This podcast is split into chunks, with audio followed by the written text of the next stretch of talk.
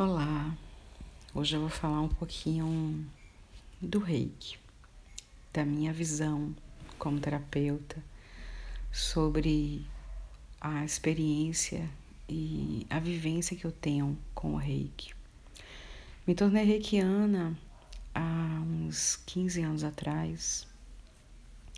Meu primeiro contato com o reiki foi o reiki xamânico e foi uma experiência incrível porque traz os elementos, né, terra, fogo, água e ar, através de um contato com uma grande amiga, também terapeuta. E ela me apresentou essa essa energia e muita coisa se abre quando a gente faz essa imersão de 21 dias da autoaplicação do Reiki.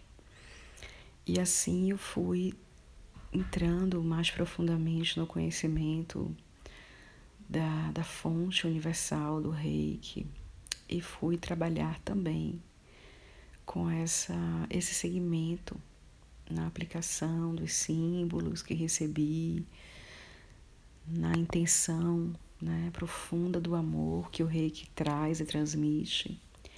E passei a, a estudar o reiki Uzui, que é o reiki tradicional também, que vem do ensinamento de Mikao Uzui, esse maravilhoso budista que trouxe a energia reiki como uma fonte também de da sua peregrinação, de descobrir os milagres de Jesus, de Buda. E ele recebeu muitas respostas e assim recebeu os símbolos sagrados através do seu terceiro olho e aí eu segui também nesse caminho, Reiki 1, Reiki 2, Reiki 3, mestrado. E fui também apresentada para o Reiki xamânico estelar. E fiz também esses, esses vários símbolos, são 20 símbolos que o Reiki xamânico estelar traz. E dentro desse Reiki xamânico estelar, a gente aprende o magnificado OM. E também me tornei mestra no reiki xamânico estelar. Conheci o reiki Maheuá e fui muito abençoada com a energia reiki, né? É, sempre que eu abro meu trabalho hoje, eu sempre trago reiki.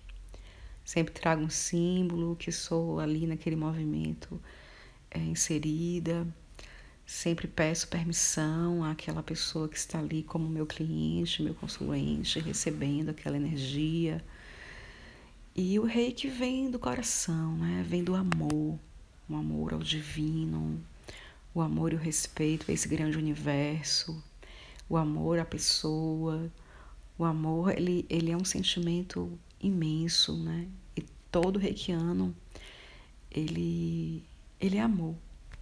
Eu sempre costumo dizer que as pessoas elas são convidadas a serem reikianas porque elas, elas são percebidas pela, pela energia do amor, elas são captadas pela energia do amor. E Jesus era um reikiano, Buda era um reikiano, os grandes, maravilhosos mestres da espiritualidade, todos eram reikianos, né?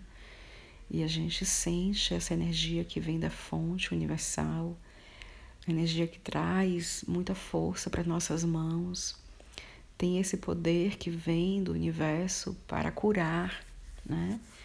E cada pessoa que está ali como receptivo do reiki, ela também vai estar tá aberta e permitindo que essa energia flua no corpo. E sempre que eu costumo aplicar um reiki, eu falo: se permita, se deixe levar por essa energia, sinta o seu corpo recebendo. Preste atenção aos sinais que vão chegar para você. Não precisa você focar nem pensar muito, se entregue para esse trabalho.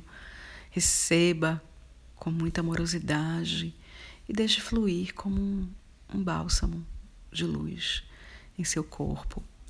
Então, para mim, a definição maior do reiki é a fonte sagrada do divino universal, que é Deus, né? É o grande Criador que está ali se manifestando através de nós e das nossas mãos e trazendo essa luz divina para que possamos transmitir o amor, né? O amor é energia maior de cura.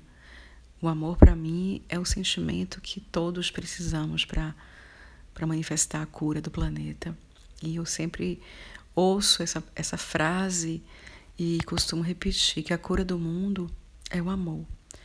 Então, a maior definição que posso agora aqui dizer para vocês que recebam o reiki, associem o reiki na sua vida, tenham a possibilidade de é, encontrar essa energia em vocês, de receber de alguém, de transmitir, se possível, e também aprender os princípios, né?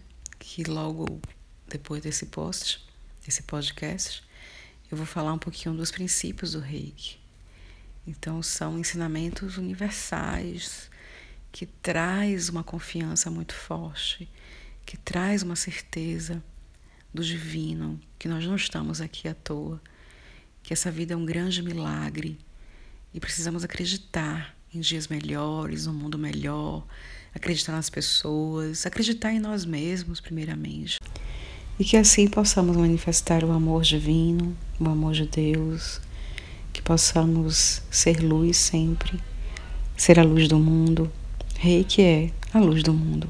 Até o nosso próximo podcast.